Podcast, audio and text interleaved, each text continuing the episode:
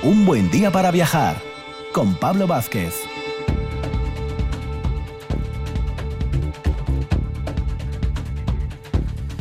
Muy buenos días, Asturias, y bienvenidos una mañana más a Un Buen Día para Viajar, el programa de difusión turística y viajera en la Radio Pública de Asturias, en la RPA. Que por cierto, no lo hemos comentado, pero tenemos redes sociales, tanto en Facebook como en Instagram, fáciles de localizar.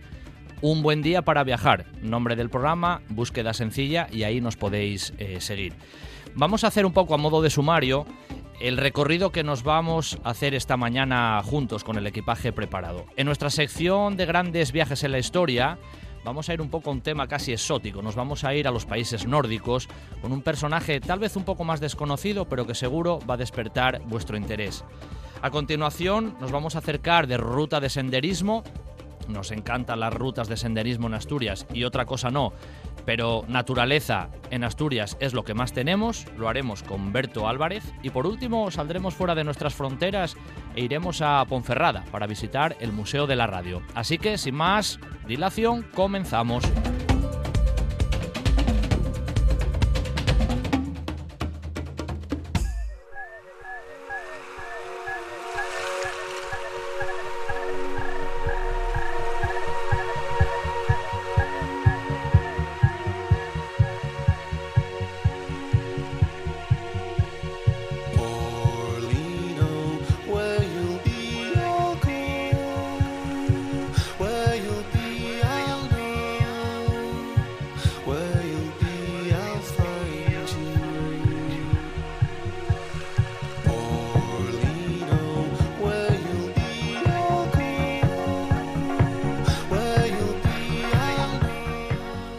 Graham Greene, el famoso escritor, que viajar permite huir de la rutina diaria, del miedo al futuro. Y eso nos encanta en este programa, huir de la rutina diaria y nunca mejor dicho viajar.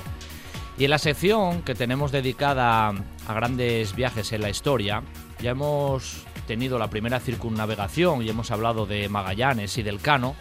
Sin embargo, hoy nos vamos a ir a los países nórdicos, ahí a Noruega, para hablar de un personaje, repito, como decía un poco en la introducción, tal vez más desconocido, pero un personaje con muchas aristas, con muchas caras y que realizó unos viajes sin duda asombrosos. Me refiero al noruego Fridtjof Nansen. Bueno, el nombre seguramente mi pronunciación ha sido nefasta y si algún noruego me está escuchando, pues seguramente no sabrá ni de lo que hablo. Bueno, Nansen para los amigos.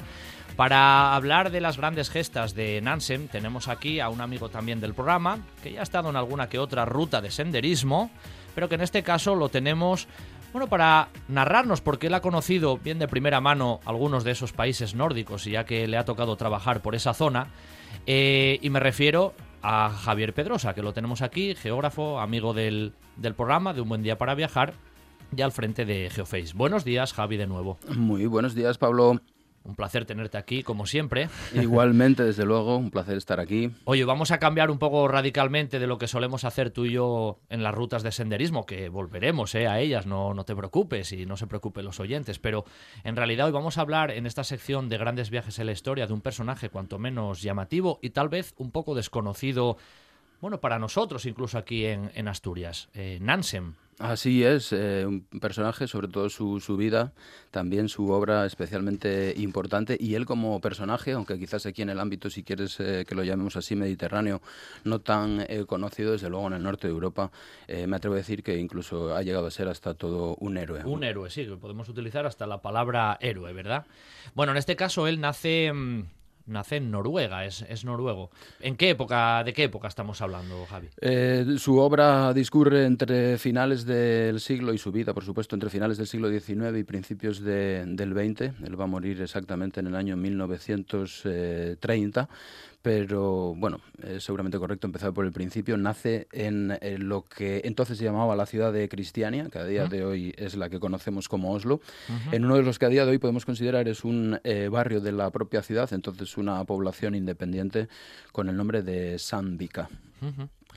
En realidad nace en ese entorno. Todavía Noruega y Suecia prácticamente son una misma cosa. Quiero decir, no hay esa separación todavía en los países a nivel, bueno, político y geográfico. Seguramente de una manera estrictamente correcta tenemos que decir que Noruega pertenecía al reino de, Suecia y lo va a hacer hasta el año 1905. Quisiera también así, a modo de cuña, decir que para hablar de Nansen yo creo que es eh, más que correcto eh, contextualizar o ubicarlo en, el contexto histórico en el que se va a desarrollar eh, todas estas, me atrevo a decir una vez más, hazañas. Estamos hablando precisamente de unos años, una, época de la historia de este país nórdico en que prácticamente todos sus habitantes están buscando la, independencia. Pero esa independencia va a ser Pablo perseguida no a través de las armas, sino a través del conocimiento querían eh, mostrarle a todo el mundo cuál era bueno pues eh, su identidad cultural, cuál era su identidad eh, nacional y desde científicos hasta empresarios, por ejemplo, incluso exploradores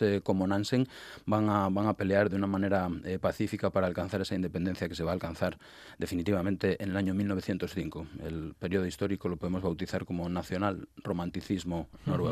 Yo te decía, bueno, decía un poco en la introducción a los oyentes en general, bueno, y a, ti en particular, que, Nansen tiene como muchas aristas en, en, su vida, que no, que no solamente es el viajero pertinaz y en este caso casi héroe que comentábamos, sino que desarrolló diferentes labores en su vida y en ámbitos bastante dispares. Sí, en ese sentido podemos recordar algunos eh, detalles e incluso compararlo un poco con el que fuera su alumno y también, si se quiere, sucesor eh, Roald Amundsen. Eh, Fridtjof Nansen va a licenciarse en biología, va a doctorarse con un trabajo sobre el sistema nervioso de los animales, de los mamíferos marinos en este caso, y luego se va a convertir en un auténtico, siendo todavía muy joven, muy joven perdón, eh, deportista, eh, no en la competición, pero casi se podría hablar por sus hazañas también de élite.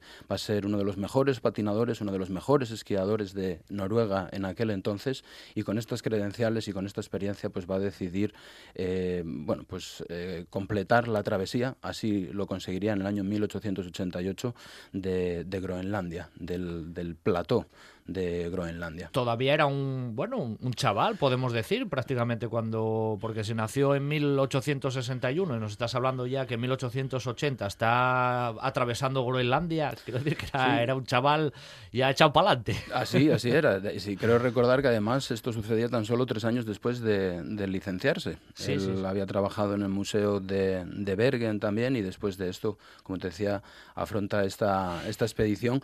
Eh, me gustaría eh, decir también eh, el éxito en la, en la misma en gran medida gracias a, la compañía. Que, con él llevaba. Aprendió muchísimo de la comunidad, por ejemplo, eh, inuit, con la que estuvo conviviendo, también De, los samis, eh, cómo abrigarse, cómo progresar en el hielo con, con los esquís, por ejemplo. Digamos que ahí ya en esa, en esa primera travesía en Groenlandia y ese tema incluso etnográfico que nos estás comentando y casi sociológico que hizo en esa zona de, de Groenlandia, bueno, dio los primeros pasos para lo que luego fue la otra gran hazaña que ahora también comentaremos. Digamos que fue recopilando información que luego le sirvió para el siguiente paso. Así es, eh, de hecho me atrevo a dividir su vida en dos grandes etapas, una en dos grandes etapas, perdón, una de expedicionario y la otra ya de diplomático y humanista, si, si se quiere. En efecto, eh, después de su experiencia en Groenlandia, pudo afrontar, con una serie de cuestiones eh, más que ahora si quieres podemos tratar, pudo afrontar ese primer intento, claro, de alcanzar el polo norte geográfico de mano a Groenlandia, ¿por, qué fue a Groenlandia? ¿Qué, buscaba allí? ¿O simplemente fue un estudio un poco como él estaba formándose en el tema zoológico y demás? ¿Por qué se fue a Groenlandia de mano? Bueno, es, cierto, él era zoólogo, pero tenía un gran interés en el océano. De hecho, luego dedicó buena parte de, su vida y de sus esfuerzos a los estudios eh, oceanográficos. Pero él lo que pretendía era, como bien dices tú, acumular eh, información. Casi creo que él ya estaba viendo lo que iba a ser un poquito su vida y de alguna manera pudo tomarse eh, Groenlandia un poco como, como entrenamiento, ¿verdad? Una base experimental, casi ah, podemos decirlo así, ¿no? Así era. Hay que decir también que, como ahora comentábamos, el viaje en Groenlandia, la expedición en Groenlandia va a ser sobre esquís, por lo tanto principalmente terrestre, sin embargo, la otra, la que le va a, tratar de llevar al, Polo Norte geográfico, va a ser eh, navegada. En el viaje que hizo, que hizo a Groenlandia, que trató con esas, bueno, prácticamente con esas tribus, esas poblaciones de Inuit y demás que, nos mencionabas antes, dejó por escrito un poco también el recorrido, hizo una especie de diario, por decirlo así, lo hizo a posterior y comentó un poco todas esas experiencias. Sí, es, eh, era una, una, costumbre de este, de este explorador, porque como te decía, tenía intenciones eh, propias de, humanista, ¿no? no pretendía trascender, como antes, eh, por ejemplo, como mencionaba yo a, a Roald Amundsen, este Roald Amundsen sí que quiso trascender en la historia, sin embargo, Nansen era todo lo contrario, hacía eh, todas sus cosas por el bien, digamos, de la, de la humanidad. Por lo tanto, eh, los estudios científicos eran uno de sus eh, objetivos principales y dejaba constancia de todo lo que hacía, de todo lo que veía, de todo lo que aprendía, textos que después fueron utilizados y me atrevo a decir todavía siguen siendo utilizados en la actualidad para valorar estos escenarios tan, tan particulares que por otro lado también hay que decir, Pablo, estamos perdiendo, como son los protagonizados por por el hielo. Exactamente, eso también es un tema a tener en cuenta. Oye, y en Groenlandia, en este primer recorrido, para que el oyente se haga una idea, por, cuántas distancias hizo, qué condiciones encontró, para que el oyente se ponga un poco en situación de lo que se encontró en aquel momento, a eh, finales del 19. Fíjate que em, si comparamos lo que fue después eh, la travesía con lo que él se planteaba, podemos eh, decir que las cosas le vinieron bien dadas. Él no tuvo mayores problemas, aunque estuvo sometido, estuvo todo el equipo sometido a temperaturas por debajo de los 45 grados bajo cero, cuando se alcanzaban las partes más, más elevadas del plató groenlandés, pero lo que tuvieron que hacer básicamente a tenor de sus eh, escritos. Existe ese texto, lo podemos eh, conseguir en edición de bolsillo, me atrevo a decir que casi en cualquier eh, librería, ¿verdad? la primera travesía de Groenlandia esfuerzo físico, eh, sobre todo una buena planificación, como también eh, luego sucedería con el viaje a camino del, del, Polo Norte, y escuchar, Pablo, qué importante es escuchar a aquellos que saben y, son esas comunidades eh, precisamente locales. Los que vivían allí. Los que vivían allí, los que sabían cómo tenían que, comportarse, y esto de ello tomó muy buena, muy buena nota este, este Fritjof Nansen. Bueno, pues después de esa, bueno, esa, bueno, él estaba bien formado, ya nos lo comentaste casi en la introducción. Era, era joven, además era casi un deportista, no sé si decir de élite, pero bien formado en ese sentido. Y bueno, la parte física seguramente le ayudó también a ese, a ese recorrido que hizo. Pero después, ya en el regreso, él está ya en los preparativos y seguramente en su cabeza eso ya le rondaba, como tú bien comentabas la expedición de llegar al, Polo Norte por, primera vez. O sea, eso estaba barruntándose seguramente ya en su, en su primer recorrido. Desde, luego, desde luego, Pablo. Y piensa en eh, aquello que decíamos del contexto histórico, ¿no? Estaban los noruegos volcados con demostrarle, la tarea de demostrarle al mundo que ellos, su nación, era perfectamente capaz de hacer grandes eh, proezas, de, ser en definitiva independientes. Y ahí fue eh, este Fritjof Nansen, que, fíjate, además, como te decía yo antes, era, era muy organizado, tuvo una gran planificación ese viaje y empezó por, bueno, pues eh, subrayar eh, datos que, que, aparecían en los periódicos en aquel entonces. Una embarcación, la Janet, que había tenido, por ejemplo, pues una, había, había sucumbido, digamos, en las costas de, Siberia, de repente, en eh, pocos meses va a aparecer en las costas de Groenlandia. Se pregunta él, ¿cómo es esto posible? ¿Qué es lo que ha llevado estos restos del naufragio hasta, hasta este punto, prácticamente opuesto, al menos dentro de lo que es el contexto ártico? Luego, también pensaba, él creía que había una canal, un canal de, aguas abiertas que, que atravesaba la banquisa del Ártico y que ese canal muy probablemente pasaba por ese punto geográfico que él perseguía, el polo norte eh, geográfico. ¿no?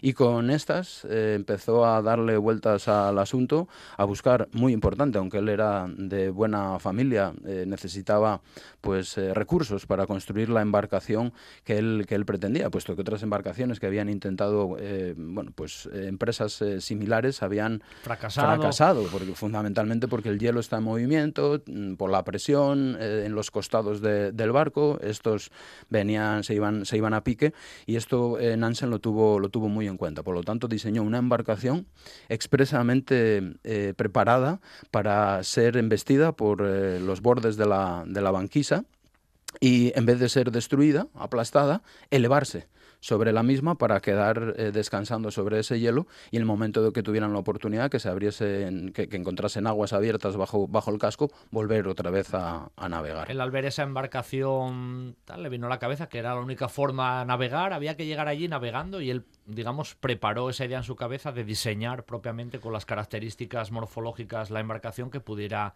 enfrentarse a los hielos y demás. O sea que lo tenía todo ya prácticamente preparado en su, en su mente. Todo, todo hasta el más eh, mínimo y último eh, detalle. Se equivocó en aquello de la canal de aguas abiertas atravesando la, banquisa, pero bueno, eh, consiguió llegar nada más y nada menos que con su compañero Hjalmar Johansen, si quieres ahora lo, tratamos, hasta la latitud que en aquel entonces era la máxima alcanzada por el hombre, 86 grados y 14 minutos norte. O sea que el viaje, la expedición se puede considerar todo, todo un éxito. Oye, ¿se le llamó la expedición del Fram? Puede ser. ¿Por qué se le llamó así? Es un detalle muy importante. Gracias por la pregunta, Pablo, porque Fram en noruego, eh, traducido del noruego al español, eh, quiere decir adelante. Pero fíjate que hay un detalle histórico también que todavía estamos dudando. Hay muchos historiadores que van por este camino. Creen que ese nombre no solamente es por el espíritu eh, ganador, por la actitud positiva del propio Nansen y de toda la expedición, sino que también le está guiñando un ojo a una de las obras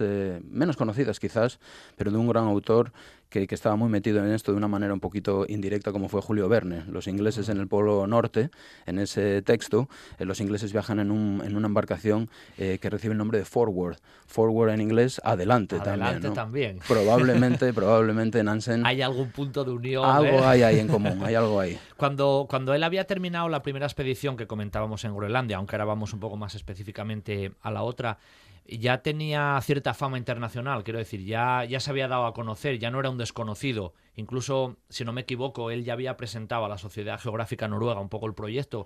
No era un don nadie, quiero decir, ya se ya estaba dando los primeros pasos un poco hacia esa fama, entre comillas, ¿no? Ya era conocido. Le ayudó muchísimo en este sentido el pertenecer a una familia eh, de alta alcurnia, sí, sí. Eh, si podemos eh, decirlo así, noble, del momento, con una sociedad un tanto conservadora que, de alguna manera, podríamos decir, destacaba la labor de, de, estas, de estos miembros de la, de la sociedad. Él, en cualquier caso, como te decía, había sido campeón nacional de, esquí, había eh, recibido un gran reconocimiento como patinador.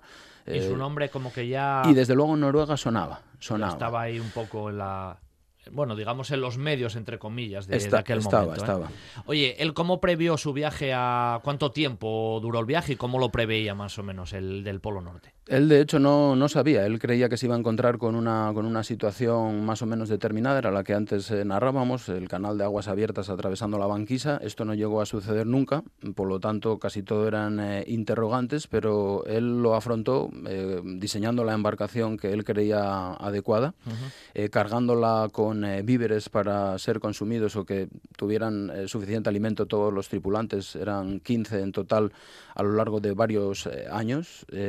y además también un detalle muy, muy interesante es que él mismo va a construir un, molino, un, sistema que le va a permitir generar energía eléctrica y a pesar de alcanzarse durante esos más de tres años que van a estar en, el Ártico temperaturas por debajo de los 50 grados bajo cero, él, dice en su, en sus memorias, en este caso en las que relatan el viaje, en nombre de las mismas en la noche y entre los hielos que sudaban en el camarote a pesar de las, de las temperaturas que se en el exterior. Se fue otro de los grandes hitos, en este caso técnico, de, tecnológico incluso de la, de la expedición. ¿no? Es que aquí, Javi, sentados aquí es muy cómodo comentar estas cosas, pero hablar de tres años subidos en un barco en el Ártico, temperaturas bajísimas, sin saber muy bien por dónde casi discurrían en ciertos momentos, como el otro día hablábamos del tema del Cano, que estuvo siete meses subido en el barco sin, sin pertrecharse en ningún sitio nos suena como casi más difícil que llegar a la luna. Es que Son, son aventuras que te suenan a gestas impresionantes, psicológicamente hablando. Probablemente, eh, teniendo en cuenta las, las, las, dos épocas históricas, los años 60 de la llegada a la luna y finales del siglo XIX, sean empresas hasta cierto punto, si se puede eh, hacer así comparables, sean, sean comparables. Piensa además también en cuanto al dato, detalle eh, psicológico, de la fuerza psicológica, que en esta expedición, tanto cuando iban embarcados como luego, este Nansen, todavía no lo habíamos dicho, como Hjalmar Johansen, que van a abandonar a todo el grupo, se van con sus kayaks, se van con sus esquís, se llevan 28 perros para intentar alcanzar por su cuenta. Los dos solos. Los dos solos, los dos solos, los dos solos. El polo norte eh, geográfico se dan cuenta de que a pesar de que hacían kilómetros y avanzaban kilómetros, luego cuando medían la latitud en la que se encontraban, resulta que mm, el dato que les daba es que tan solo habían sido unos escasos, muy pocos eh, kilómetros los que habían avanzado. Todo porque la banquisa se desplazaba en sentido contrario al que ellos, avanzaban. ¿no? Son datos curiosos. Eso es lo que les impidió seguramente llegar también a lo que, bueno, a lo que él era el objetivo pero sí llegar al punto en aquel momento que nadie había llegado hasta, hasta aquel momento, lo más cerca posible. Sí, has dado, has dado en el clavo porque esto sí que lo dice eh, Fritjof Nansen en sus, en sus memorias, antes las mencionábamos, eh, el hecho de que el, el, hielo se desplazase en dirección, en este caso sentido contrario al que ellos lo hacían, sirve para que tomen entre los dos la decisión de abandonar, pero como decíamos antes, ya habían alcanzado el punto más septentrional que ningún hombre había alcanzado hasta, hasta, la, hasta la fecha. Se vuelven, en la retirada es curioso porque van a utilizar un mapa, ellos no lo sabían en ese momento todavía, eh, defectuoso, y cuando pensaban que iban a llegar a, un archipiélago que a día de hoy está administrado por el Estado noruego de, de Svalbard, pues resulta que eh, lo van a hacer al archipiélago ruso de las islas de eh, Francisco José y allí van a pasar meses porque el barco en el que ellos viajaban y que habían abandonado camino del Polo Norte geográfico va a ser sacado de la propia banquisa por esos movimientos, circulares. Eh, de hecho, gracias a esta expedición sabemos que esos movimientos son en el sentido contrario a las agujas del reloj. El Fram, la embarcación con sus tripulantes, los que quedaban a bordo, va a tocar la costa noruega, pero Johansen y Nansen todavía estaban en algún lugar que ellos creían era eh, Svalbard, ¿no? Pero eran las islas de Francisco José comiendo, cazando primero y luego alimentándose de ellas, morsas, focas, gracias a su grasa iban a tener también el combustible para tener luz y, calor, pues van a, sobrevivir hasta que son rescatados. Oye, Javi, ¿se vieron, ¿se vieron en algún momento que morían allí? Quiero decir, sintieron que se iban a morir allí ya directamente, que no había posibilidad de volver. Sí, Pablo, no fue en ningún caso una, una alfombra eh, roja, ni, muchísimo, ni muchísimo menos. Piensa que, eh, por ejemplo, eh, fueron los dos atacados por osos polares. De hecho, Johansen va a librar a Nansen de, morir entre las fauces de, un, oso, un oso polar, disparándole. Llevaban armas, pero claro, las balas eran contadas. Tenían que administrarlas realmente muy bien, gestionar toda la expedición a la a, la perfección. Pero ellos dicen también, eh, Nansen vuelve a decir en ese texto que antes se comentaba, que lo más peligroso a lo que se tuvieron que enfrentar fue a los colmillos de las eh, morsas, porque ellos, aunque nunca encontraron un canal, como decíamos, o aguas abiertas eh, en general, sí tuvieron que cuando eh, llegaba el deshielo, cuando la parte superior de la banquisa se descongelaba, se inundaba justo a continuación y para seguir progresando tuvieron que recurrir a eh, los kayaks que ellos mismos habían construido. Y claro, el aparecer una morsa con esos imponentes colmillos que mm, defendiéndose abriera, bueno, pues una vía de agua en el kayak era realmente arriesgado. Imagínate a qué temperaturas estaba aquello. Pues sí, sí, fueron dificultades algunas. Gracias a ellos, en realidad, por lo que nos estás comentando, aunque ellos no llegaran a ese, a ese polo norte como tal, se descubrieron muchos de esos movimientos que se hacían, o sea, gracias a ellos, ellos digamos, fueron los precursores de, una investigación científica posterior en esa zona que seguramente se le debe precisamente a este personaje. Sí, ese reconocimiento está, está hecho ya. Ellos consiguieron no solamente saber cuál era, de momento, eh, eh, confirmar que no había ese canal de aguas abiertas. Mm, segundo punto, saber cuál era el movimiento de la banquisa. Y como consecuencia de también la toma de profundidades en la zona, se encontraron con una gran cuenca oceánica que no esperaban encontrar y atribuyeron por tanto los movimientos a la fuerza del viento más que a las de que a las que a las corrientes. Esto es algo que se ha confirmado eh, después. Tuvo problemática durante el viaje con la tripulación, quiero decir a nivel social dentro de eran no eran muchos, pero bueno, de tanto tiempo en el barco hubo tensiones que se que se sepan. Pablo, se me está poniendo la piel de gallina solamente de pensar eh, lo que te voy a decir ahora mismo, porque este es el gran éxito de la expedición. Ni un solo conato, ni una sola discusión que se sepa, ni un solo enfermo, ni un solo herido, por supuesto, ni un solo muerto, ni una sola baja. Consiguieron salir todos después de semejantes eh, proezas, sanos y, salvos. Quizás con algunas consecuencias a nivel eh, psicológico que, entre otras cosas, a Nansen le llevaron a decir que ya no volvería al, Ártico, que su vida estaba junto a su familia. Y de hecho, cuando, cuando vuelve, que ya me imagino es un poco casi un, héroe, como decíamos al principio, ¿qué es de la vida de Nansen cuando regresa de, la expedición? ¿Qué, ¿Qué ocurre ahí?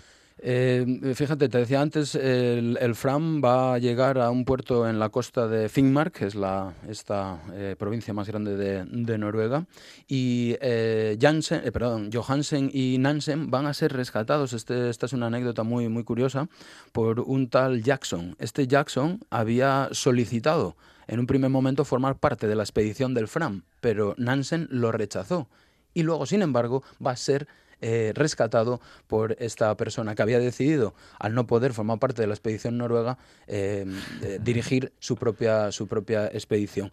Y cuando todos se reúnen en la costa, decíamos, eh, noruega, van a seguir eh, navegando hacia el sur en busca del fiordo de, Oslo. Cuando llegan allí se les recibe en honor de, multitudes. Ahora ya sí, Nansen era el héroe que todos conocemos. Pero su vida como personaje importante no finaliza ahí, porque luego tiene unas amplias labores diplomáticas, políticas y demás. Cuéntanos un poco también esa, esa parte. Dice, yo ya no voy a volver al Ártico, eh, yo quiero estar ahora con mi hija, yo quiero estar ahora con mi eh, mujer. De hecho, algún tiempo después, algunos años después, se le va a pedir a él que eh, coordine y que dirija la expedición de rescate del accidentado Amundsen. Antes lo eh, antes lo, citábamos. Sin embargo, él se va a negar, decíamos, no va a, volver de ninguna manera. Pero sí que va a continuar con esa labor que luego también le haría destacar tanto en la historia de su país y a nivel universal como es la labor eh, diplomática. Él va a eh, inventar prácticamente lo que es un sistema de repatriación de refugiados después de la Primera Guerra Mundial, sobre todo los rusos, hablaríamos ahora ya de, de, rusos, y va a inventar también lo que se llamó, era todo un documento, el pasaporte Nansen, reconocido por más de 50 eh, países a, nivel eh, mundial. Por estas labores, eh, tan solo unos años después va a recibir el premio Nobel de, la Paz. Pero te digo una cosa, Pablo, porque la, él va a morir en el año 1930, pero se había creado una fundación a partir de la labor de, de Fritjof Nansen y esa, esa organización, esa fundación también algunos años más tarde va a volver a recibir eh, el Premio Nobel de la Paz. Así que de una manera se le reconoce directamente la labor a Nansen y luego se hará también de manera eh, indirecta. Sin duda es un personaje que mm, tal vez dentro de lo que es Asturias o, a nivel de, de España sea un poquito desconocido, pero su vida, por lo que nos has comentado, es apasionante. El viaje en sí es brutal, porque casi es la, el adjetivo que mejor se, se puede aplicar a una, a una aventura así. Y su labor de estudio a nivel, bueno, de muchas cosas, de zoología, de, de morfología, de geografía, pues también está ahí, aparte de esa que nos acabas de comentar, que también es impresionante, que llegó a ganar el premio, el premio Nobel de la Paz como su labor política y, diplomática. Un personaje digno de, darse a conocer y de conocerse más. Pienso, pienso que sí, eh, y más eh, teniendo en cuenta que ha sido el maestro pues, de Otto Sverdrup, que luego pues eh, incluso bautizara algunas de las islas del archipiélago canadiense. Ha sido maestro de Roald Amundsen, que es la persona que va a abrir el famoso paso del noroeste y después va a llegar por primera vez al polo sur eh, geográfico, bueno, eh, se le debe muchas cosas y es un personaje a, tener en cuenta y a descubrir en muchos sentidos porque todavía eso no es tan a lo mejor tan mediático, tan conocido como como, como otros, ¿no? Bueno, pues Javi, nada, hasta aquí nuestra sección de hoy de grandes viajeros en la historia. La historia de Nansen ha sido impresionante, seguramente a todos los oyentes les ha parecido espectacular. Te emplazo a una próxima ocasión, pero ahora me voy a ir de ruta de senderismo. Así que hasta la próxima, Javi. Muchas gracias. Muchas gracias a ti. Disfruta de la montaña. Venga.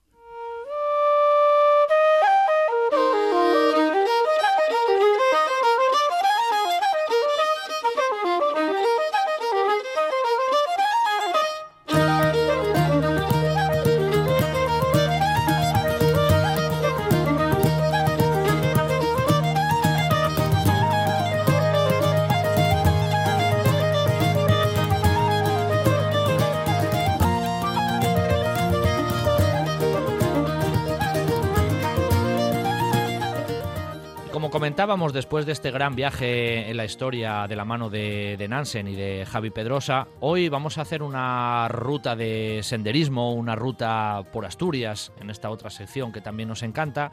Siempre decimos que Asturias está repleta de grandes rutas en la naturaleza. Y hoy nos va a acompañar y nos va a hacer de guía un guía extraordinario, ya en otras ocasiones ha estado por aquí y más que volverá, que no es otro que, que, Berto, que Berto Álvarez. Eh, buenos días, Berto. Hola, ¿qué tal? un placer tenerte aquí otra vez. ¿eh? Escucha, Berto, hoy a dónde nos vas, a dónde nos vas a guiar, a dónde nos vas a llevar. Pues mira, está bastante al lado. Eh, a veces no hay que ir a, a brañes muy escondidos. Eh, está en el Consejo Viu, ¿eh? y precisamente pues la, la, cascada de Huanga y el peñón del castillo Huanga. Uh -huh. Entonces, eh, normalmente hay mucha gente que sube por San Andrés de Trubia, que también se puede hacer, eh, y mucho más rápido, aunque bueno, la, la, subida está mucho más empinada, está más pindio, pero yo propondría vos eh, de ir por entrar por Perllavia. Perllavia todavía pertenece a, a, al Concello Vieu. Sí. Eh, esta zona antiguamente, pues en el 19 perteneció a lo que era el Concello Grau, porque está muy pegadino a Sama, a Sama de Grau. Eh, entonces, bueno, pues si se entra por Perellavia, mmm, vienen a ser pues una hora y poco de ida y hora y poco de vuelta y ya vas por el alto, pero más que nada porque, bueno, ves más cosines. Eh, ya de entrada en el propio pueblo de Perellavia, pues hay, hay algunos horros, algunos paneres eh, que son del, del, siglo XIX interesantes de ver, con, con uh -huh. los, los, puertes de cuarterones así tallaes y tal, hay alguna casina también restauradina bastante curiosa, y ya vamos poco a poco eh, saliendo de, del pueblo y vamos metiéndonos pues pues por, por una viesca de, de castaño sobre todo, ¿no? Hay, hay algún otro que árbol que otro, pero bueno, sobre todo y castaño lo que vamos a ir atopando a los a los dos yaos. Eh, bueno, como curiosidad decimos que podéis ver unos azulejucos por suelo, ¿eh? con, con, un oso, ¿Sí? con, un, con un oso grabado, eh, porque bueno, entra dentro de, de, lo que es zona de expansión osera, pero bueno, es bastante improbable que vos topéis con, con ninguno, aunque va unos años, bueno, pues eh, había alguno por ahí un poco despistado que, que allegóse hasta de alguna de las casas. Eh, si seguimos, vamos atravesando todo ese, todo ese bosque de castaños, bueno, pues al, al final, al fondo, vamos a dar con un pellón eh, que, que, va a llamarnos mucho la atención, o sea, salta, salta a la vista según lo vemos. Es el peñón del castillo de Huanga, Huanga o Bamba, o Buranga incluso también, eh, según algunos escritos antiguos. Eh, ¿Por qué el Peñón del Castillo? Bueno, aparte que el, que el sitio llegó y tal, bueno, pues porque precisamente ahí hubo un castillo, hubo un asentamiento eh, y alguna vez eh, llegan a verse, bueno, pues eh, por, por, por, los alrededores, así en superficie, algunos cachinos de cerámica, por lo menos cerámica que llamen de peine, que lleve del rollo de los siglos XII, XIII, ¿no? Uh -huh. precisamente, mm, aunque no sabemos mm, cuándo se inicia, porque muchos castros y muchos castillos, bueno, pues tienen diferentes cronologías, este fue de los que fue fiel a, a la sublevación de, de Gonzalo Peláez sí, eh, contra, sí, sí, contra el emperador Alfonso VII de Castilla.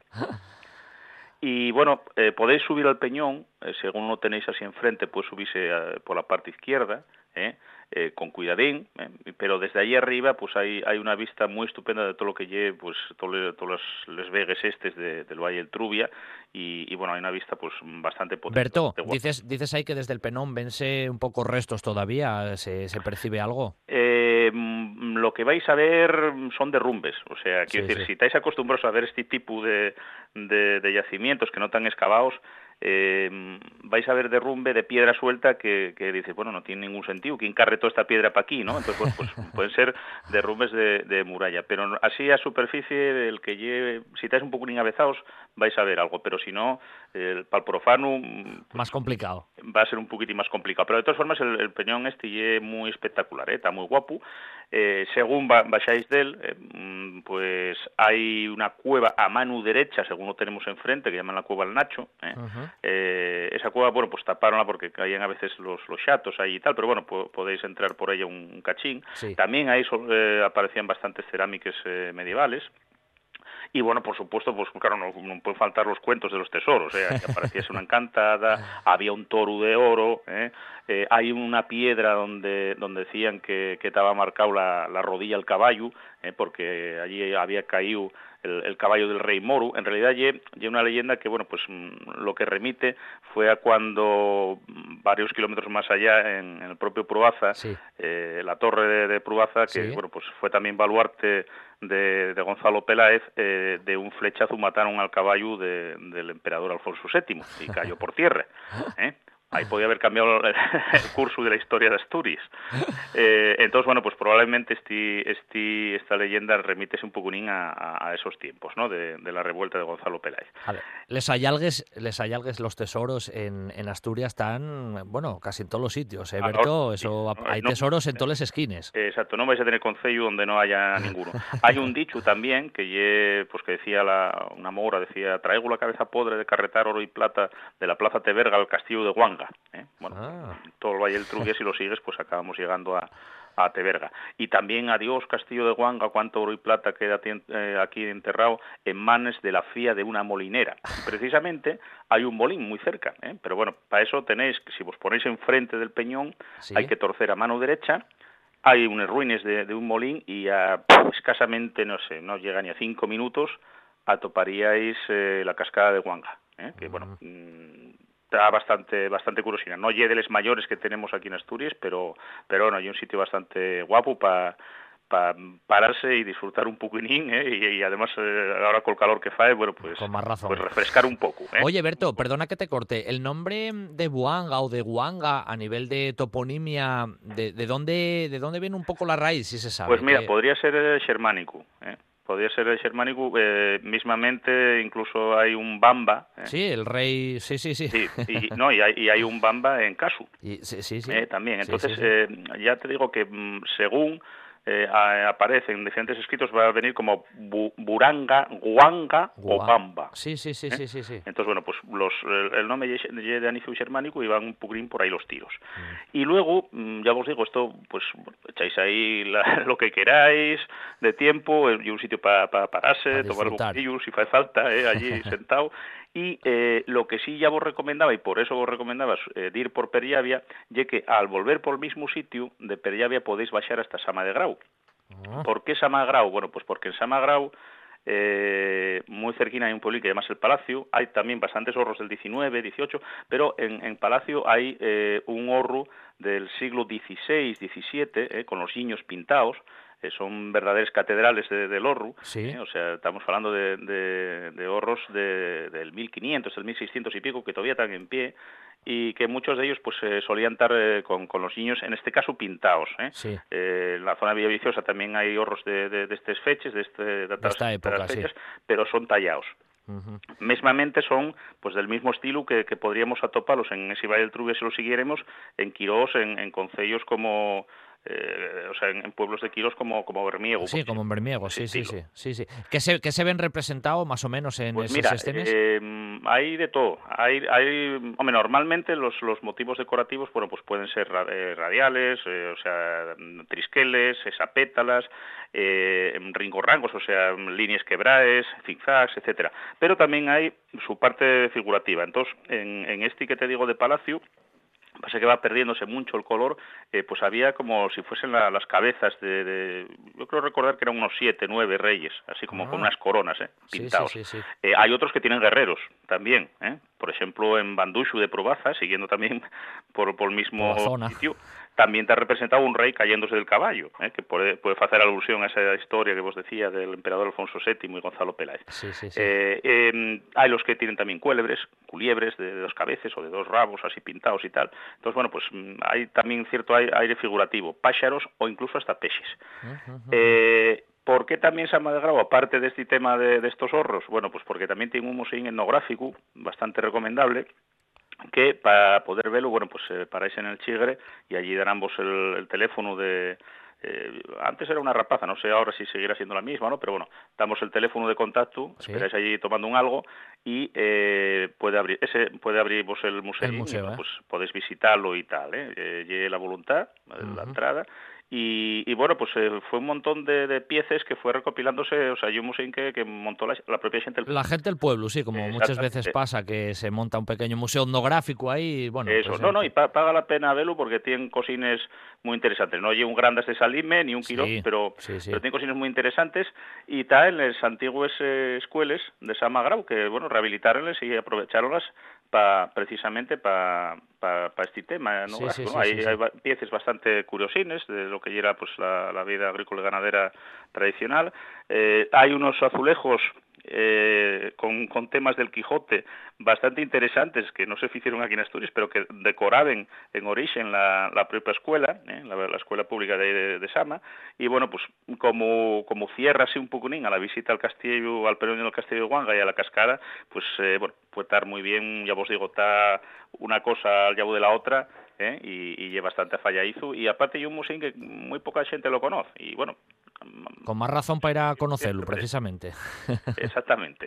Oye, Berto, normalmente a veces cuando se busca ahí por internet, que ahora, bueno, está todo ahí un poco casi a la vista en las webs y demás, se habla de la ruta como las cascadas. Se habla, se habla en plural, porque ¿qué son? ¿Varios saltos de agua? Sí, pero bueno, el que, el que vais a poder ver bien y el primero, que y el que está más cerquina cuando ya vos llegáis al molín, porque mm. después hay, hay varios saltinos, pero bueno, sí, no sé cuánto podrá tener, eh, unos 15 metros o así, pero luego claro, el, el, río va bajando y, y, bueno, pues va teniendo más saltos, pero pero el más visible ye precisamente ese, ese que, que vos digo yo.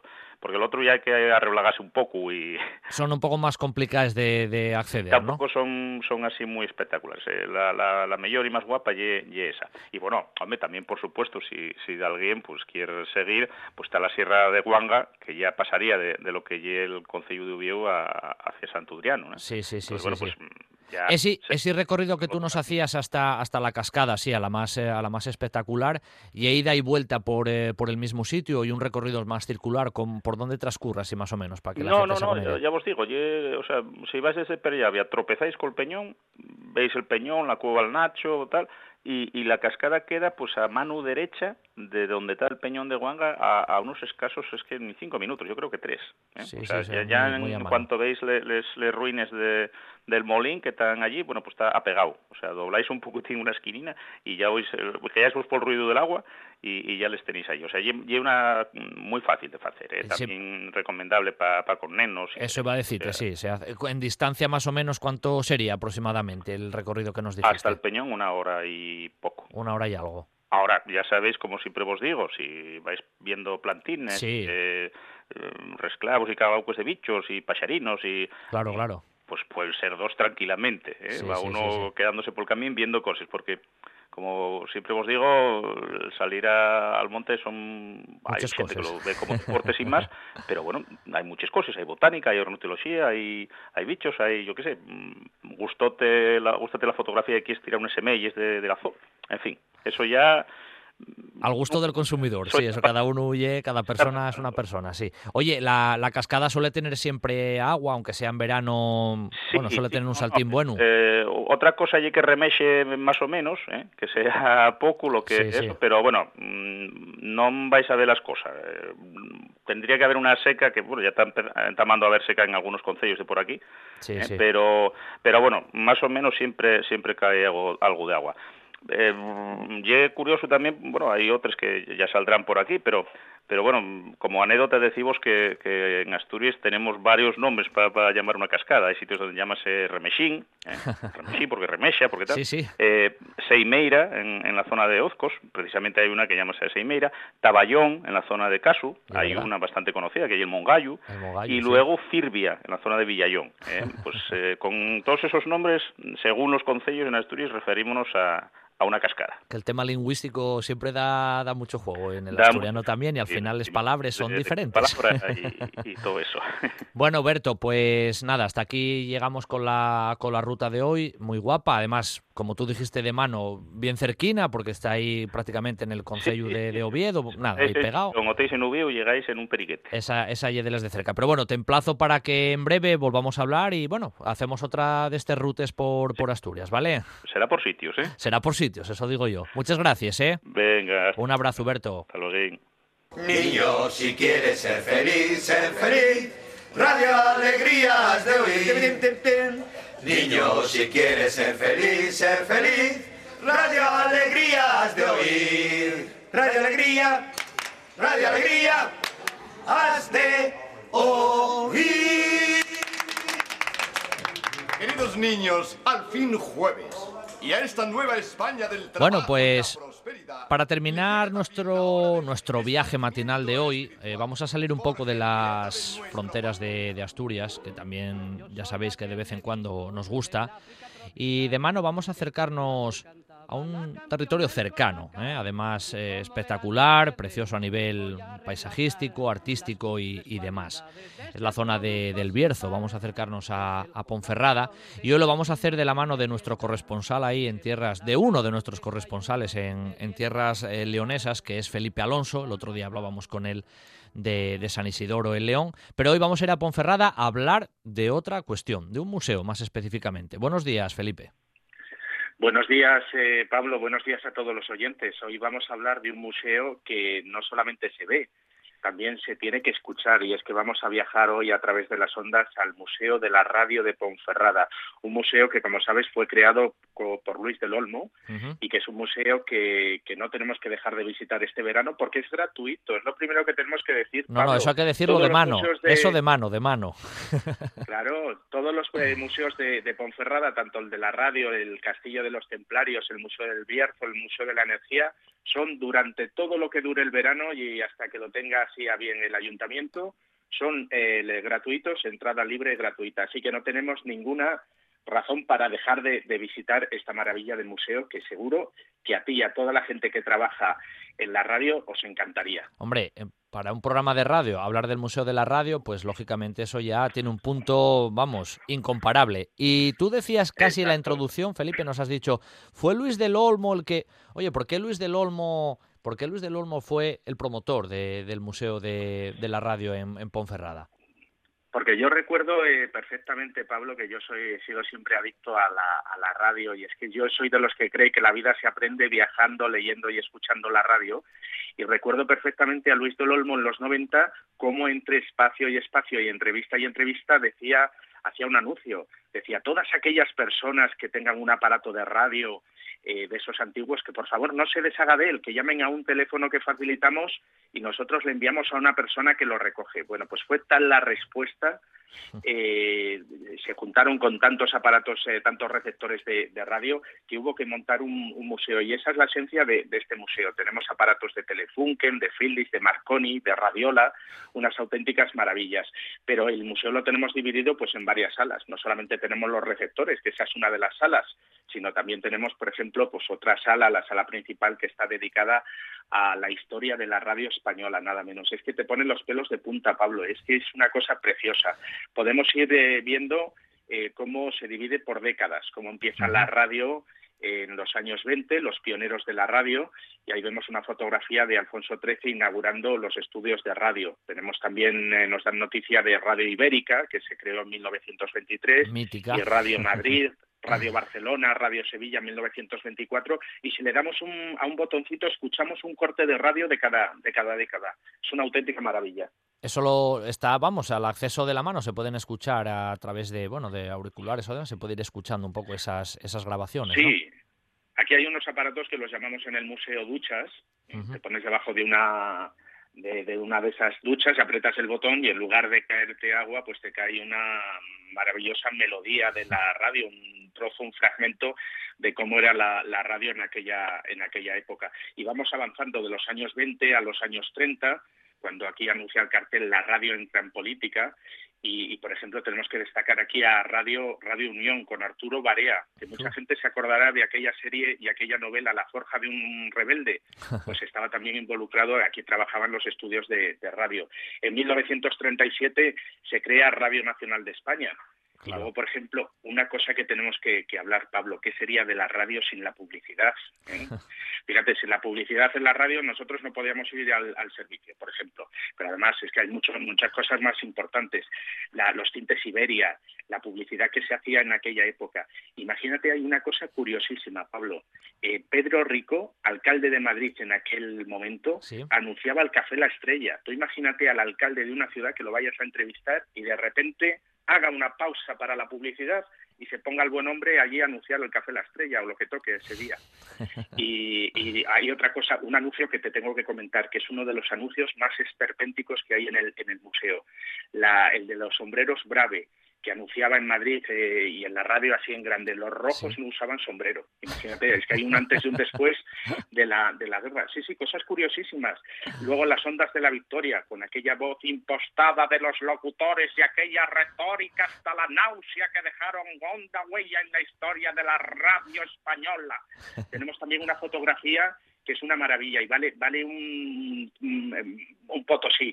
Es una fotografía de Matías Prats Matías Prats primero, porque ahora vamos, y si ponemos la televisión está Matías Prats tercero, pues Matías Prats eh, primero entrevistando a Manolete el verano en que Manolete finalmente va a morir en la plaza de, Linares eh, oh. eh, por, por una, una, acogida del toro islero. Son cosas de verdad increíbles. ¿eh?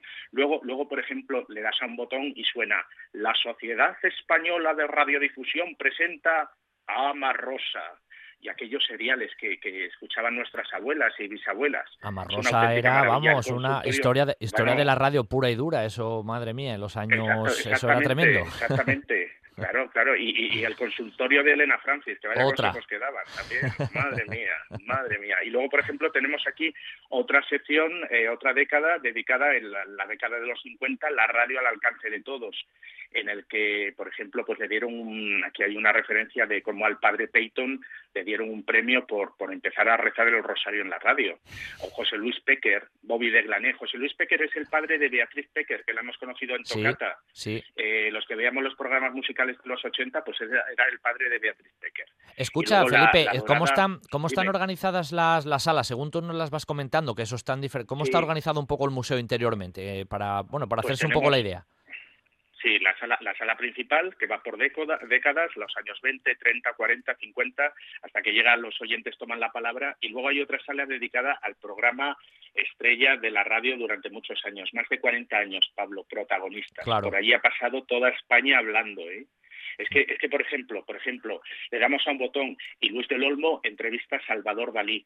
Y Salvador Dalí, pues eh, recordamos muy bien cómo era nosotros, pero es que la gente joven que estudia historia del arte, pues seguro que le apetece saber cómo hablaba Salvador Dalí. Claro. Cuando allá, allí le empieza a explicar a, Luis del Olmo que, que la, la monarquía es una monada porque lo dijo un, filósofo que se llamaba Leibniz, unas cosas pero divertidísimas. Camilo José Cela también pasa por allí, deja su testimonio, La Pasionaria. Allí es que es tanta gente que, da gusto escuchar. Sí, es una pasarela de, la historia, una, pasarela de la historia a través de la radio con, el programa de, bueno, de Luis del Olmo, lógicamente, y, a través del propio museo. Es una pasarela de, la historia de España. Y bueno, de, España, y del mundo. de España. ¿eh? Sí, sí, aquí tenemos, por ejemplo, luego está lleno de fotografías eh, el rey don Juan Carlos, pues eh, también que entró en el programa de radio, eh, dándole un premio también a, Luis del Olmo. No, no, bueno, feliz Navidad. hay cosas, hay cosas impagables, de verdad, hay cosas preciosas. El zapatazo que le tiró Norma Duval a Jimmy Jiménez Arnau, que se metió con su hermana a las 10 de la mañana en la sección que tenían de, de Crónica Rosa y a las 12 apareció allí Norma Duval y echa un basilisco. Y allí estaba estaba ese programa divertidísimo que se titulaba que era de humor ¿eh? el debate sobre el estado de la nación. Allí estaba José Luis Col Antonio Mingote Alfonso Usía Luis Sánchez Polac y, y imagínate la que se organizó allí que Norma Duval enfadadísima tirándole los zapatos a Jimmy Jiménez Arnau nosotros haciendo bromas y Luis del Olmo diciendo lamento, lamento por primera vez que esto no sea un programa de televisión. Hay cosas divertidísimas. Es que de verdad es, es un museo que merece la pena visitarlo. Felipe, el museo quiero decir, te voy a hacer la pregunta, ¿sigue vivo o hasta dónde llega en la historia de la radio? Porque la radio al final mm, se va fraguando la historia cada día. Eh, más o menos el museo sigue, sigue renovándose o tiene, bueno, está un poco parado en un año determinado. No, no, no, no, sigue renovándose porque mira, aquí tenemos, por ejemplo, una fotografía de la última secuencia de las, de, las décadas. Aquí hay una fotografía que dice los oyentes toman la palabra y aquí hay una fotografía en la que aparece Luis del Olmo, Julia Otero, que por las tardes tiene programa, José María García, eh, Concha García Campoy, que ya no está entre nosotros, y luego tiene una mesa redonda donde yo, por ejemplo, cuando visito el museo con, con los, eh, los, turistas que vienen a, conocer Ponferrada, pues nos sentamos un poquito en la mesa para que vean lo sencillo aparentemente sencillo que es la radio, una mesa redonda, un par de micrófonos y, allí nos ponemos a, departir y recreamos un poco las entrevistas y les doy un poquito de lecciones de radio, que yo la radio la he aprendido de oído, eh, por supuesto, pero les digo, miren, cuando no se tiene nada que decir en la radio se dice la hora y la temperatura. Eh, hay cosas que de verdad, y sigue, vivo porque es que la radio se sigue escribiendo cada día, cada día con esos programas de radio que podemos escuchar. Eh, te voy a decir una cosa, Pablo, yo he vivido en varios países y la radio española no tiene nada que ver, tiene un nivel altísimo, un nivel de influencia influencia para bien en la población ha sido ha sido determinante y por eso tenemos que hacer un hueco para visitar este museo porque realmente merece la pena. Em, un par de preguntas eh, prácticas ya para finalizar, que nos queda un poco el tramo final. Eh, ¿Dónde se ubica el museo? ¿Cómo se llega a él? Y cuéntanos un poco también, bueno, pues, pues cómo se organiza un poco la visita allí. Pues el museo se encuentra en el centro de Ponferrada, en el casco histórico, eh, de frente al castillo. Así que si, si alguien quiere llegar y no sabe muy bien qué, cómo, en el teléfono, en el navegador, hay que poner Avenida del Castillo, Castillo de Ponferrada, que es un símbolo, el símbolo de Ponferrada, y allí cerquita, justo frente a la muralla del castillo, se encuentra la Casa de los Escudos, una casa solariega eh, del siglo XVIII, eh, donde, donde, está ocupada, donde está ocupada por la colección del Museo de la, de la Radio. Y es, una zona peatonal, así que hay que dejar el coche por allí, por la zona del castillo, en el parking de la plaza, y se accede fácilmente. Y el museo tiene horario, horario del horario normal del, del, comercio de los museos, de 10 a 2 y de, de 4 y media a 8 y media. Luego los domingos pues abre por la mañana. Se hacen visitas... El domingo por la tarde y el lunes. Se hacen visitas guiadas dentro. Bueno, nos has dicho que la entrada es gratuita, que lo remarcamos. ¿Se organizan visitas guiadas desde el propio museo? Eh, mejor no hacer visita guiada por una por una razón, porque porque es que a veces se forma tanto barullo que, es ah, le damos al botoncito y no podemos escuchar. Así que hay que buscar una hora. Yo lo que os recomiendo es que busquéis una, una hora tranquila, que no sean las horas puntas, para que estéis más tranquilos en el museo y podéis sacarle el partido necesario. ¿En qué año, ¿en qué año se abrió en qué año se abrió el museo, Felipe? En los eh, se abrió pues a comienzos del siglo del siglo XXI. O sea, sí, que no, no, no, no recuerdo yo la fecha, cuando yo era pequeño. Sí, sí. Entonces no hace tanto. Cuando yo era pequeño me, refiero me refiero a cuando yo empecé a, trabajar. Muchas veces en Italia digo, cuando yo era pequeño pienso yo para mí. Y claro, cuando yo era pequeño me refiero a cuando yo no hablaba italiano todavía. Y era todavía como la infancia del turismo.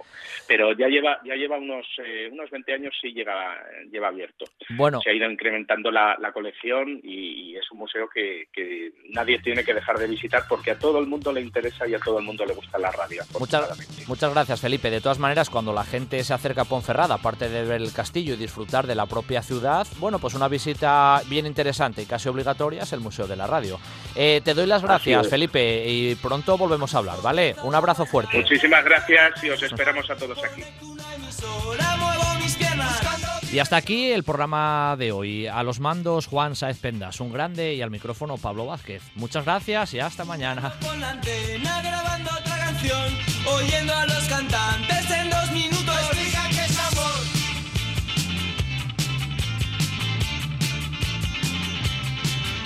Oyendo radio 1, oyendo radio 2, cambiando a radio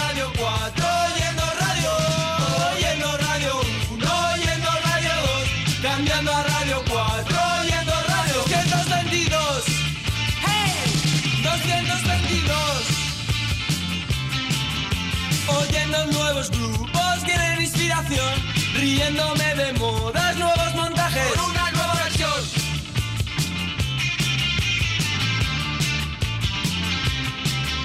Oyendo Radio 1,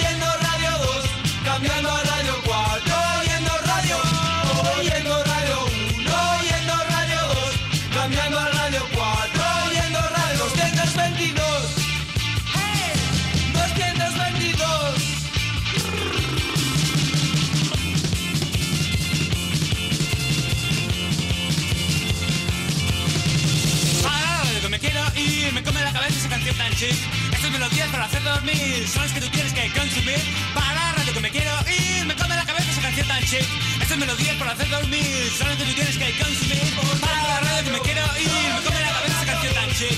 Estas melodías para hacer dormir son las que tú tienes que consumir.